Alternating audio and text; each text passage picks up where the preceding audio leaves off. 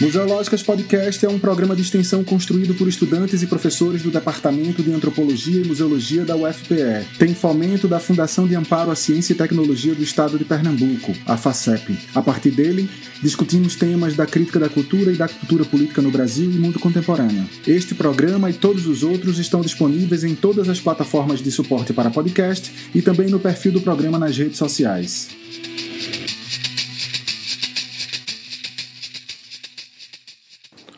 Olá, ouvintes! O Museológicas Podcast lança hoje uma série de cinco programas sobre a tragédia das chuvas que atingiram o Recife e a sua região metropolitana na última semana do mês de maio de 2022 e nos primeiros dias de junho. Aqui, a gente vivenciou bairros alagados, comunidades inteiras inundadas, pessoas soterradas e desabrigadas. O clima é de luto e tristeza profunda. Até o momento desta gravação, circulam números alarmantes. 128 pessoas mortas em desabamentos e enchentes, além de mais de 6 mil desabrigados ou desalojados. Diante desse que já pode ser considerado o maior desastre do século XXI em Pernambuco e dos limites da atuação do poder público, a sociedade se mobilizou e promoveu ações para acolher e ajudar aqueles mais impactados. Entre campanhas para arrecadação de doações e portas abertas para abrigar as vítimas do desastre, desponta um conjunto imprescindível de ações de assistência que, de um lado, provoca a articulação social para ajuda mútua promovida pela forte ideia de solidariedade, e, de outro lado, mostra-se uma plataforma crítica à ineficiência das políticas públicas, não apenas para evitar, mas também para amparar com devida urgência a população sobre a qual incidem com maior contundência os processos de precarização da vida as pessoas pretas, pobres, mulheres e crianças das periferias das grandes cidades pernambucanas.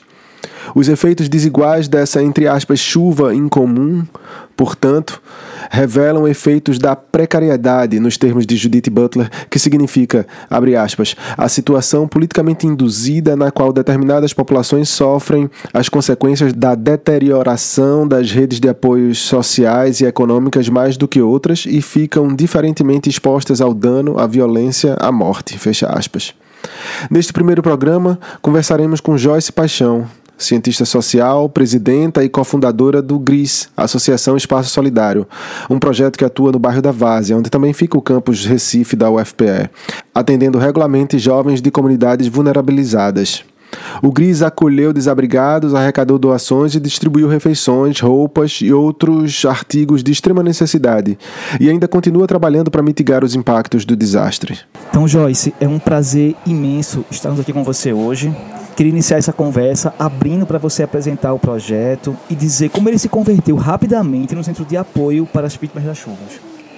É, o GRIS ele já atua desde 2018 aqui na Vila Raiz e atendendo aos entornos, né? Então, Malvinas, Império, Sete Mocambos Beira Rio, que são basicamente também as outras comunidades que a gente está ajudando agora. É, a gente é um projeto de é, pedagógico, a gente tem três vias de atuação, né? O atendimento pedagógico e o atendimento pedagógico especializado. É, a gente tem um atendimento de saúde, né, que aí é dentro de uma proposta de saúde integral. Então a gente tem a parte médica clínica e tem a parte das terapias holísticas. E tem a questão do assistencialismo. O assistencialismo sempre foi nossa última via, né? A gente, obviamente, por estar dentro né, de uma comunidade tão carente, aqui a Vila Raiz, ela é uma ZEIS, né? Ela é uma zona especial de interesse social. A gente sempre teve, mas isso nunca foi nosso foco principal. Nosso foco principal sempre foi ser um local de educação para a transformação social, né? Com um viés antirracista, antifascista, né? E de combate às opressões, principalmente porque é, a gente sempre usa esse lema que é o GRIS é um espaço é, pensado e feito por pessoas negras para pessoas negras. Então a gente consegue ter um outro viés de inserção que muitos outros espaços não conseguem. Essa parte mais assistencial já começou na pandemia, né? Começou a ter um protagonismo maior que nossa preocupação assim que as escolas foram fechadas, porque a gente sabia que muitas crianças, as duas grandes refeições que elas tinham era a merenda da escola e a merenda daqui. Então a gente ficou muito preocupada. As crianças vão comer o quê? Vão comer o quê? Isso vai baixar a imunidade delas. Então foi que a gente resolveu fazer. Inicialmente nossa ideia era continuar fazendo lanche e elas virem comer, mas foi desaconselhado por um amigo infectologista. Então a gente começou a converter isso em cestas básicas. Então basicamente todo o tempo da pandemia o GRIS funcionou como um espaço de entrega de cesta básica, de kits de higiene e limpeza, álcool, máscara, é, filtro de barro, que foi uma realidade que a gente percebeu que muita gente bebia água da torneira ainda. E a Vila Raiz, ela não tem saneamento básico. Durante a pandemia, a gente fez um censo na vila, porque o último censo que a gente tinha era de 2010. Então, a gente não tinha informações atuais para estar escrevendo projeto, para estar escrevendo edital. Então, a cientista social que mora em mim fez o quê? Vamos fazer um censo. E aí a gente identificou que 86% da Vila Raz não tem saneamento básico e os outros 14% tem uma fossa que quando fica cheia escoa para o rio. Então, basicamente, 100% da vila né, tem todos os seus dejetos escoados para o rio. E isso é uma condição que a gente sabe que é prioritária para causar uma série de outras doenças e a gente com Covid batendo na porta. Então a gente ficou todo esse tempo nesse amparo, né? E aí, é, quando diminuiu a pandemia, a gente começou até aqui uma outra pandemia que foi a de saúde mental. Então a gente tem, sei lá, adolescentes aqui de 12 anos de idade que têm feito uso de medicações fortíssimas, né? Por não estarem conseguindo se readaptar à vida. E aí, quando a gente está nessa função, não é desde o sábado, sábado foi o caos maior, foi a destruição maior, mas na terça-feira da semana passada já tinha tido uma chuva e algumas famílias que já moram bem mesmo na beira do rio, a casa já tinha enchido de água, né? Já estava uma loucura. Então a gente já estava acompanhando essas famílias.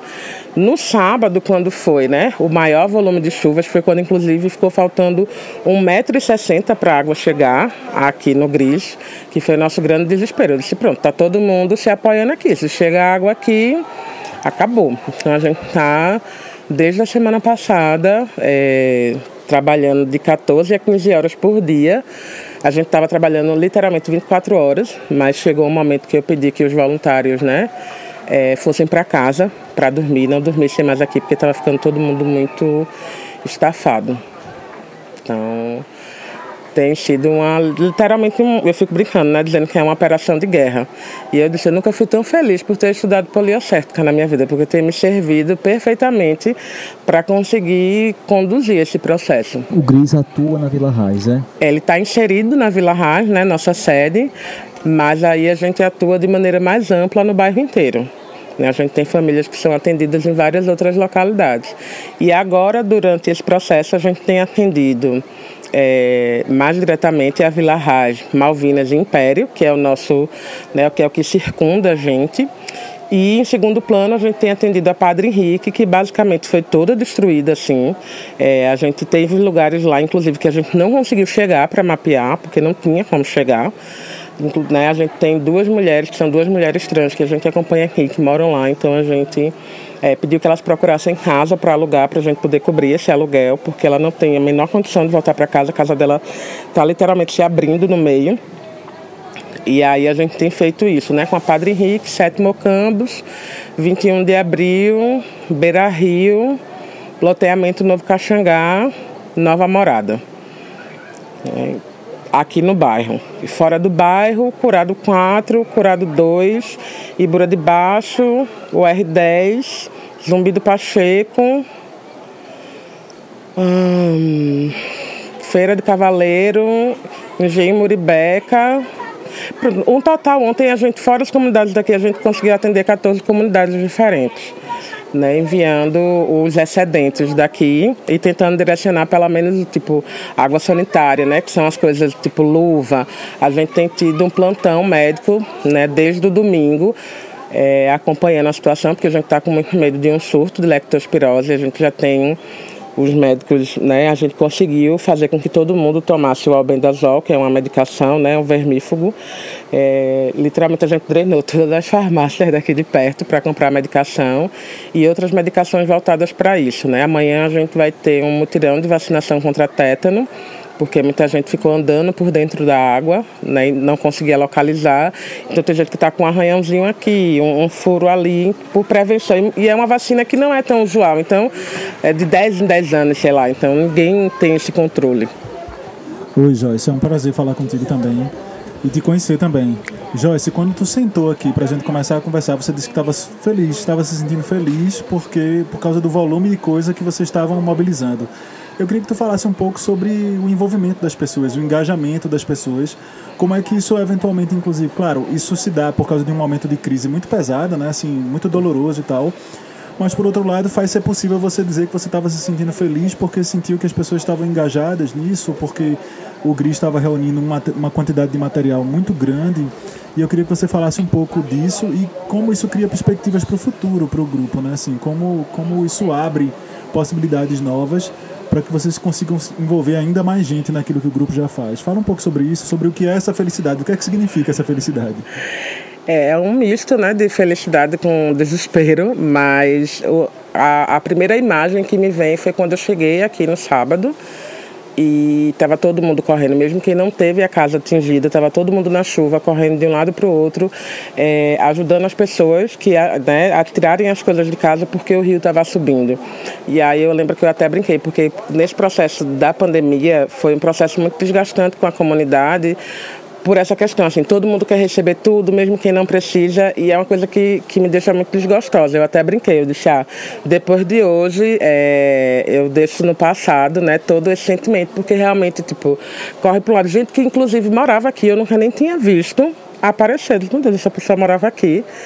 Né? E para além disso, né, com o envolvimento nas redes sociais, é, eu fico brincando que eu acho que o que aconteceu para ter tido esse bom inicial das redes sociais, tanto pela questão caótica, obviamente, mas teve uma amiga minha que disse, Joyce, eu só fiquei preocupada porque eu te vi chorando.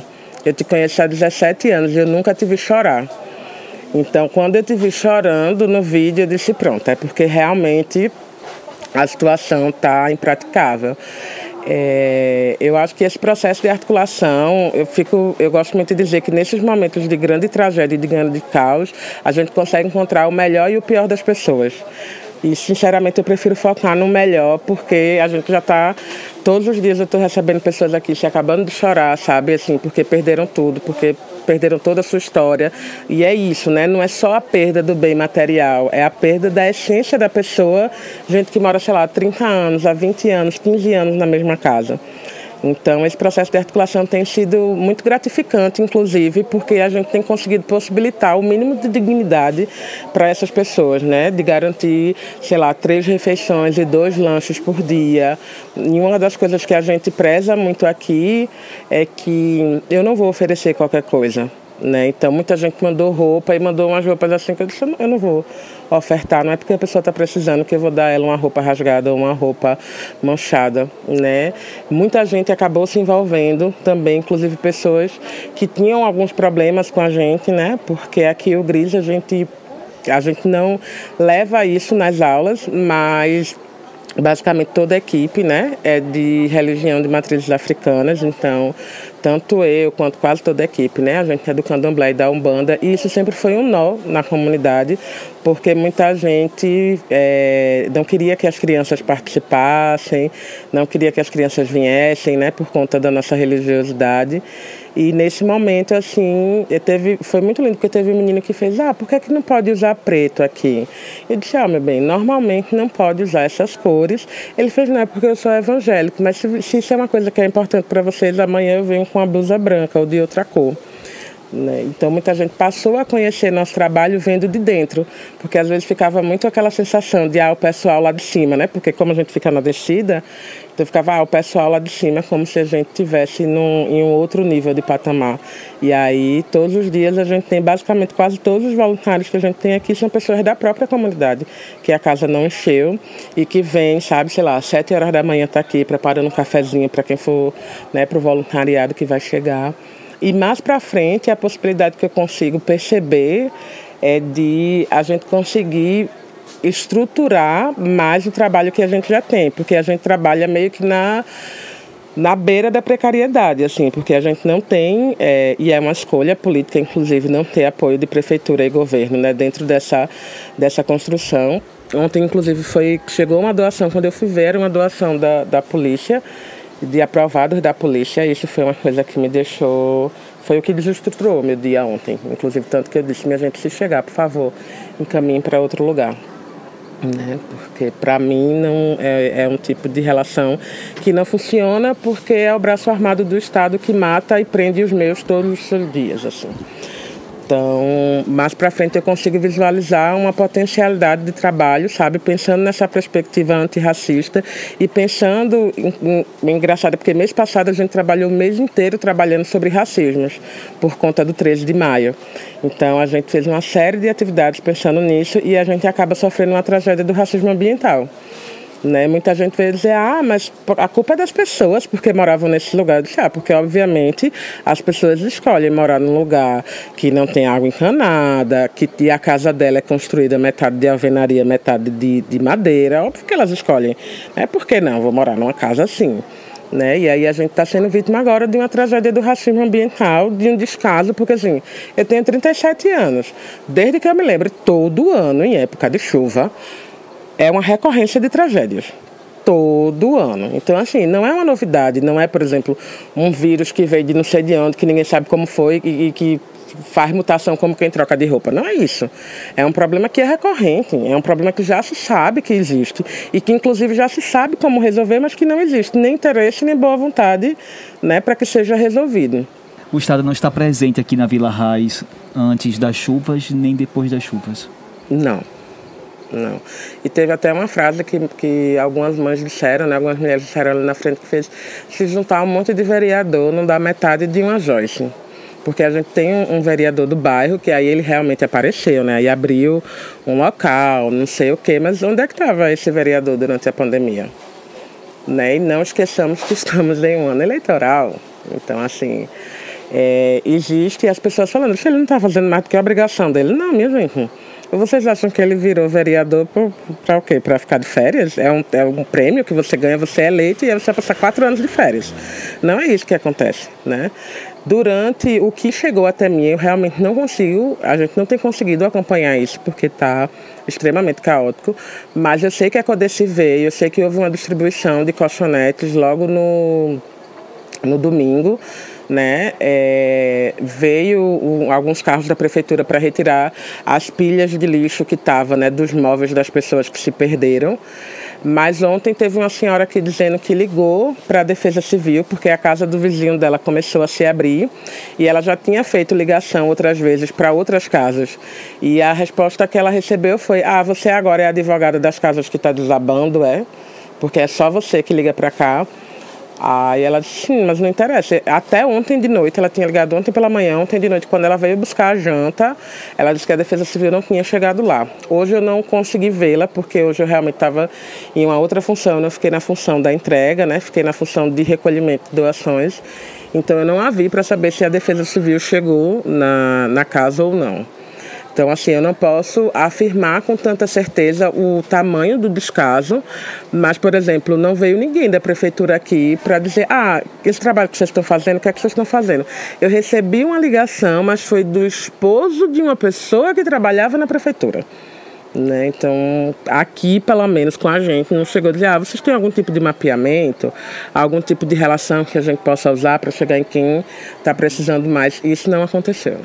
Joyce, obrigada, viu, por estar tá conversando com a gente.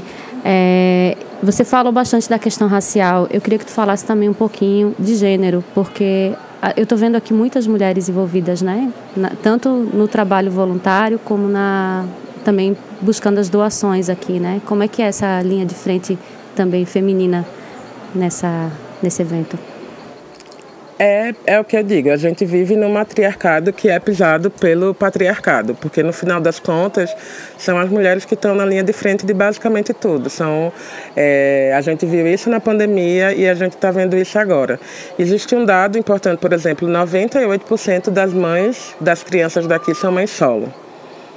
É, aqui no Gris a gente só tem dois pais dois. Tanto que a gente já trata tudo. Ele ah, querido, se você ficar achando ruim porque tá tratando no feminino, isso é uma questão sua, você vai lutar, viu? Bota em cropped, vai reagir que a gente vai continuar tratando no feminino. Então, isso faz diferença, né? Porque no final das contas, por exemplo, eu, a gente consegue contar nos dedos quantos homens são. Né, que estão no voluntariado, porque aqui no Gris quem está nesse momento mais à frente sou eu, outra Joyce e Arthur, né, que é um homem que foi criado por mulheres né? Ele não teve a presença do pai ele foi criado pela mãe, pela madrinha, pelas tias, né? Que é essa, essa, essa continuidade. Então aqui, é, às vezes que eu vejo os homens, às vezes que eu vejo os homens na fila, na maioria das vezes eles estão embriagados, causando confusão. A gente já teve muita confusão, porque aí querem receber a, a, a pé da força. E aí eu já disse, não, querido, aqui não. E é bom que eu sou grande, né? Então quando a pessoa vê, eu já boto logo a mão na cintura. Teve um dia desse que eu, inclusive dei uns gritos aí na rua, bem garota, pra ver se você baixa a bola. Sabe, aqui você não tem vez. Aqui tá, você pode ter em todo lugar do mundo, mas aqui não vai, fico dizendo. Aqui é o matriarcado. Quem se sentir confortável, bom. Quem não se sentir, tá bom igual, viu? A amizade é a mesma, pode ir para casa. Mas basicamente todas as atividades aqui, desde que a gente começou, a gente foi fundado por, três, por três mulheres. Né? A gente tem o meu padrinho, né, que fica nesse aporte da questão da religiosidade, né? Mas a gente foi fundado por três mulheres. Basicamente todas as nossas atividades são conduzidas por mulheres. Né? A gente, sei lá, mesmo no voluntariado a gente conta assim, tipo, quantos homens a gente tem então, isso é um diferencial, inclusive, porque a gente. E eu acho que isso é que faz a diferença. Se você perguntar a maioria das pessoas, né, o que é, qual é a primeira coisa que vem na cabeça quando elas lembram daqui do GRIS, é essa questão do, do cuidado e do acolhimento né, que a gente sempre tem. Por isso que, inclusive, a gente nunca modificou o espaço. Né? Muita gente disse, ah, quebra uma parede, né? fala com o dono da casa, quebra uma parede, faz um grande salão. Eu disse, não, eu preciso que a estrutura física seja parecida com a casa para que as pessoas entrem e também se sintam em casa. Porque, por exemplo, quando você vai tratar da questão da saúde mental, quando a gente vai tratar dos sonhos das mulheres, dos desejos reprimidos, de toda a violência que elas passam cotidianamente, eu preciso que aqui seja uma casa para que elas sintam que seja também a casa delas e possam se abrir para que a gente possa realmente fazer um processo de, de transformação disso. Qual o perfil social das pessoas que são atendidas pelo GRIS nesse momento da, das chuvas, do desastre das chuvas? É possível dizer que há uma distribuição diferencial, desigual da condição precária? Ou melhor, que as chuvas impactam de maneira diferente homens, mulheres, crianças, pessoas pretas, pessoas LGBTs? Impactam completamente, por exemplo. Por que, é que Boa Viagem não alagou? A gente tem um, um, o açude ali, né? De Apipocos. Por que, que Apipocos não alagou? Qual é a diferença? Né? O rio é aquilo. Se você for olhar, é um caminho, é uma diferença. Tem um pedacinho para chegar no rio. Sei lá, uns 500 metros por aí para você chegar no rio. Então, a minha pergunta é: por que, que em alguns bairros a água não causa tanto, tanto transtorno e para a gente causa tanto transtorno? E no final das contas, né, nesse nosso país extremamente racista que acha que está tudo bem, né, que não, como algumas pessoas dizem que não existe racismo no Brasil, no final das contas, sempre quem paga a conta de tudo que acontece são as pessoas pretas, pobres e periféricas. Sempre. Na pandemia foi a gente que morreu, nos presídios é a gente que está, nas favelas é a gente que está. Então, no final das contas, assim, para mim não é, não é algo que eu precise pensar para elaborar, inclusive porque eu estou em contato com outras mulheres, né, de outros coletivos do Recife, e a realidade é basicamente a mesma. A gente só pega a mesma, mudou de lugar. Mas a vestimenta é a mesma. Por exemplo, lá no Caranguejo Tabaiares é uma coisa que sempre acontece, que é uma comunidade ribeirinha, né? É, lá no Ibura de Baixo, no Centro Comunitário Maria Andrade, né? Com as meninas lá de Olinda, com as meninas das periféricas lá no Zumbi do Pacheco. Então, assim, que é barreira. Né? Que tá lá, que todo mundo sabe que é barreira, que sabe, tipo, o que não existe é um processo de visibilizar. Ah, essas pessoas são corpos que são descartáveis, são corpos que podem morrer, são corpos que podem ser destruídos e está tudo bem, tá ok. Né, isso acontecer, mas imagina um, alguém que mora em Parnamirim, ou que mora em Casa Amarela, ou que mora, mora em Casa Forte, perder a, a 4x4 dele. Meu Deus, isso é inadmissível, porque não pode perder o carro dele, entende? O, o, a grande questão é que as nossas vidas para o Estado não valem e são números. E essa é a grande diferença. A gente que está aqui, a vida dessas pessoas são pessoas, não são números para mim. Por mais que eu precise fazer um relatório, por mais que eu precise fazer uma prestação de contas, por mais que eu precise fazer uma sistematização desse trabalho e talvez um processo acadêmico dele, no final das contas são pessoas. Não é 1324, é Dona Maria, mãe de Edilma, vó de Abraão que lava roupa, que passa aqui de vez em quando para trazer uma pamonha para gente, entende? É uma relação completamente diferente. E isso sempre assim, eu não quero ser pessimista não, mas assim, eu acho que enquanto não houver uma transformação política, e aí pensando nas estruturas políticas e não pensando, porque o que a gente tem não é política, é um processo de politicagem. Eu não faço, eu, eu me recuso, enquanto pessoa, enquanto cientista social, a fazer análise do que, que a gente tem nas câmaras e no Congresso seja política. É politicagem. É barganha de vida que eles fazem e de morte, majoritariamente. Né? Então, eu acho que Enquanto a gente não conseguir quebrar tudo isso, e eu digo quebrar, sabe? A gente chegou no nível que não dá para fazer. Sabe aquela casa que tá, que você vai reformar, que aquela parede tá rachada e você vai lá, coloca uns ganchos de ferro e chumba? Não. Ou a gente quebra a casa inteira e constrói de novo e faz inclusive uma nova fundição dessa casa, ou não vai funcionar. A gente vai continuar sendo um país escravagista, a gente vai continuar sendo um país racista, a gente vai continuar sendo um país machista, a gente vai continuar sendo um país que mais se mata mulheres trans, a gente vai continuar sendo um país em que a cada 15 segundos uma mulher é violentada, que a cada, né, a cada 17 segundos uma mulher trans é violentada, que a cada duas horas uma criança negra né, é violada. Então, assim, enquanto isso não mudar, não tem muito, e por isso que a gente inclusive trabalha com crianças, porque a minha geração, por exemplo, a gente não consegue fazer mais muita coisa. A gente está aqui para escorar a barreira e apagar incêndio. A gente não consegue gerar uma mudança estrutural efetiva, mas a gente consegue abrir o caminho para que as próximas gerações consigam fazer isso. Só aproveitar esse gancho, Joyce. É, fala então é, como é que as pessoas podem se engajar mais no GRIS. Assim, é, imagino que agora há muitas pessoas interessadas ou demonstrando minimamente esse interesse agora. Como é que está sendo essa mobilização? Como é que as pessoas podem contribuir, não simplesmente é, doando dinheiro ou doando coisas, mas se envolvendo no trabalho especificamente? Tem a cozinha ainda, você não, não falou disso, mas acho que eu poderia citar isso também, né? Cita como é que poderia se dar esse, esse engajamento para que essas novas gerações também se envolvam naquilo que é o projeto. É, inclusive, o voluntariado nosso, o que não são mulheres, são adolescentes e jovens. É essa, né? A realidade. A gente tem, por exemplo, lá na cozinha, a gente está com quatro, é, quatro chefes de cozinha. Desses quatro, três são mulheres, né? E um homem. E todo o restante é basicamente jovens que estão nesse processo né, de liderança, de chegar lá, vamos fazer, vamos puxar. Mas aqui, para se voluntariar nesse momento, a gente tem três frentes de atuação. Ou ir para a cozinha, que é um espaço fundamental e que é extremamente cansativo, porque cozinhar é esse processo cansativo, principalmente você, você não está fazendo uma comida para 20 pessoas, você está fazendo, tá fazendo comida para mil pessoas, 1.700 pessoas, 1.500 pessoas. Então é extremamente cansativo. Então a pessoa se tem alguma habilidade na cozinha, pode ir para lá. E se não tiver habilidade na cozinha, vai também, fica na equipe de limpeza. A pessoa pode se voluntar vindo colocar, vindo ficar disponível de carro, porque a gente sempre tem uma doação para ir buscar. Por exemplo, agora mesmo a gente está com a equipe médica atendendo atendendo, a gente vai precisar deslocar uma das pessoas para ir fazer um atendimento médico de uma mãe nossa que mora em outra comunidade que, enfim, né, tem um, uma série de problemas de saúde para ir, ou a pessoa pode vir se voluntariar aqui.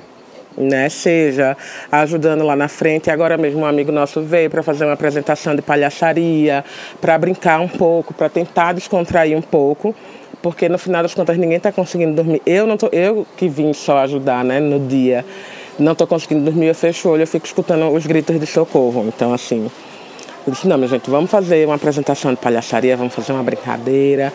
Né? A gente está tentando ver se uma outra vizinha cede a garagem dela, porque basicamente todas as casas da rua aqui estão engajadas. Então tem gente que está guardando material na garagem. Aqui na esquina o rapaz tinha uns kitnets para alugar. Ele abriu os kitnets para as pessoas ficarem. A outra filha está viajando, abriu a casa para que a filha ficasse. Aqui na frente, que era uma escolinha né, de criança, ela abriu e a gente está na outra garagem para voltar a fazer esse trabalho mínimo com as crianças. Né? Então, por exemplo, pessoas, a gente está precisando de gente da engenharia civil para vir ajudar a visitar essas casas, né? para dizer se é seguro realmente voltar ou não. A gente está precisando de psicólogo para fazer o acolhimento. A gente só está com dois psicólogos aqui para fazer o acolhimento e uma escuta instrumentalizada dessas pessoas. A gente está precisando de arquiteto, a gente está precisando, enfim, de advogado, porque a nossa ideia é fazer um mapeamento de todas as pessoas que perderam tudo, né? Pra, é, a gente já entrou com outros coletivos com ação no Ministério Público, né, pedindo aluguel social e pedindo a responsabilidade civil da Prefeitura e do Governo do Estado para indenizar essas pessoas, né, não só por perdas materiais, mas também todo o contexto né, emocional e psicológico. Então, toda e qualquer pessoa pode contribuir da sua maneira, sabe? Seja vindo para ajudar a separar uma roupa, seja indo para ajudar a cortar uma verdura, ajudar a lavar uma panela, né? Seja vindo para cá para fazer uma apresentação, fazer uma brincadeira, é, carregar umas quentinhas, carregar um, fazer parte da nossa que a gente chama da equipe reação, né? Carregando caixas e caixas de doação. A gente ficou aqui até sei lá 10 horas da noite ontem descarregando compra então, toda e qualquer pessoa pode ajudar. Sei lá, se eu só passo duas horas por dia, essas duas horas por dia vai fazer diferença, porque é alguém que está aqui na equipe que pode dar uma paradinha, né? Outras pessoas que sejam massoterapeutas, alguma coisa pode vir, porque a equipe está todo mundo quebrado. Hoje veio um amigo meu fazer aurículo, então se você passar, acho que está todos os voluntários com, com aurículo. Amanhã vai vir uma amiga minha que é massoterapeuta, porque está todo mundo assim, travado, todo mundo meio troncho, né? Então, se você quiser vir para atender o pessoal da cozinha, para atender aqui, a gente dá um jeitinho. Se você é médico quer vir atender, a gente tem uma demanda médica muito grande.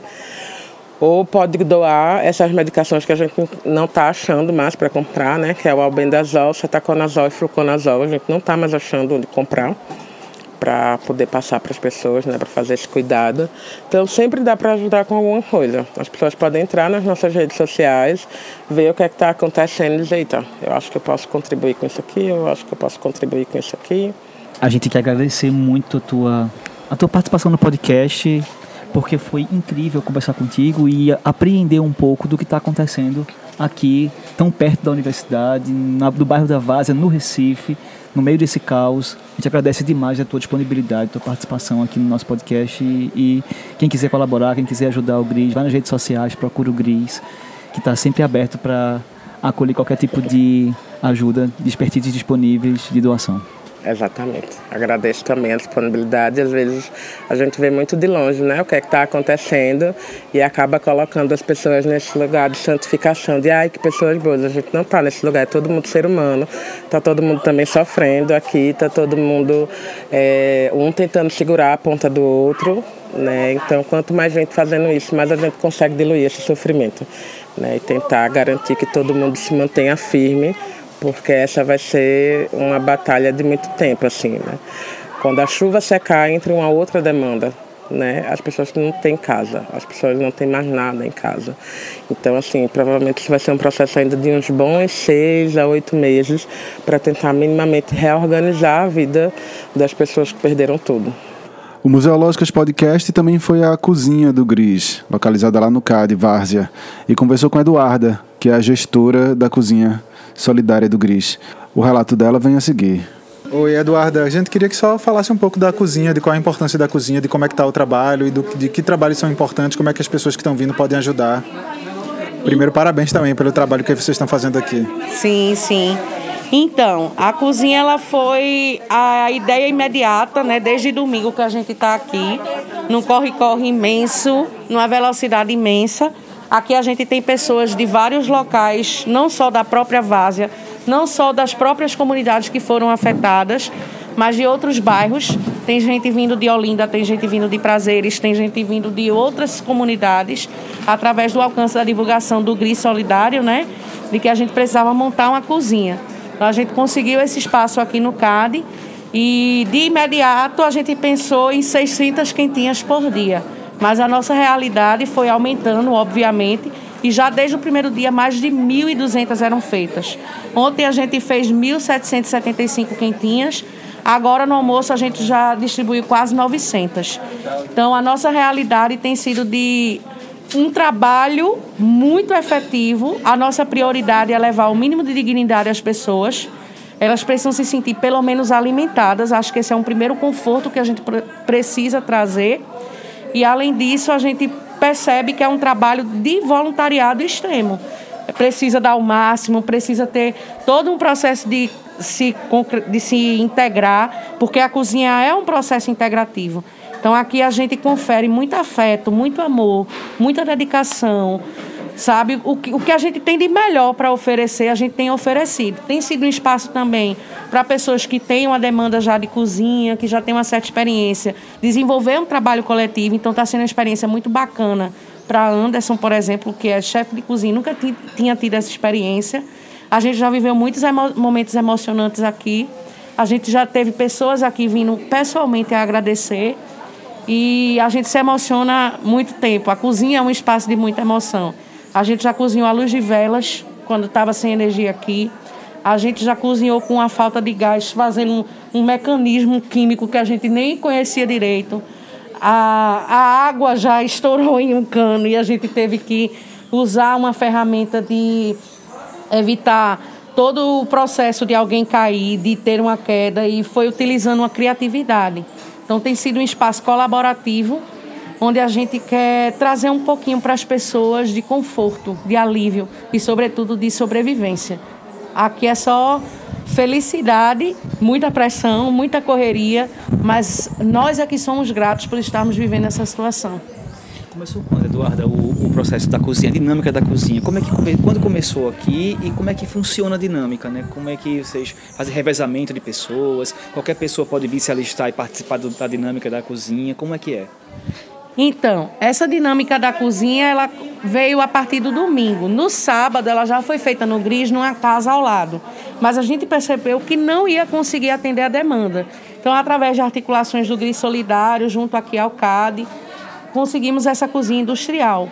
É uma cozinha ampla, onde cabem mais ou menos 15 a 20 pessoas no máximo, até para que haja uma boa circulação de espaço. A gente tem uma dinâmica de chegar às 8 horas da manhã e sair às 8. São 12 horas de serviço aqui. As pessoas chegam e já informam o horário que elas ficam. Então, dependendo da demanda, no fim da manhã, eu já procuro voluntários para o período da tarde. A nossa maior dificuldade hoje está sendo caixas, porque a gente precisa armazenar as quentinhas está sendo fita durex para embalá-las da melhor forma, está sendo legumes, verduras e misturas em geral proteínas, porque são coisas usadas diariamente em todas as refeições. E também a gente precisa de voluntariado para transportar as alimentações, para que elas cheguem às pessoas nos horários estabelecidos. A gente já teve algum probleminha de atraso de comida, onde havia pessoas esperando para comer. Então, a nossa prioridade é essa, é fazer com que de 8 da manhã às 11 da manhã o almoço já esteja totalmente pronto e embalado. E de 4 horas da tarde às 5 horas mais ou menos, a gente já tenha, esteja tendo a possibilidade de servir o jantar. Então, essa é a rotina que a gente vem seguindo desde domingo. Né? Eu estou sempre do início ao fim. E muitos aqui têm ficado também de 8 da manhã até 8. Já teve dia da gente sair de 10 e meia da noite aqui e esse é o corre mesmo. Sem ideia para parar, né, Eduarda, por enquanto? Veja, por ir até terça-feira. E aí, conversando um pouco com Joyce, que é a responsável pela ONG Gris Solidário, eu disse a ela que pela demanda, como aumentou muito, não havia como as pessoas já se restabelecerem e se sentirem já prontas e com um fogão, com gás para poder se alimentarem. Então foi conversado, foi tudo articulado para que ela durasse até sábado. A gente não sabe se vai ter uma outra demanda nesse sentido, até por questão mesmo de doação, de comida, de toda a logística que é a distribuição de mais de duas mil quentinhas, que já, a gente se programa para isso. Essa, hoje a gente tem, inclusive, oferecido a contribuição para algumas comunidades na Muribeca, no Totó, em Areias, é, Ibura. Ontem veio um senhor do Ibura agradecer pessoalmente porque a comida chegou até ele lá.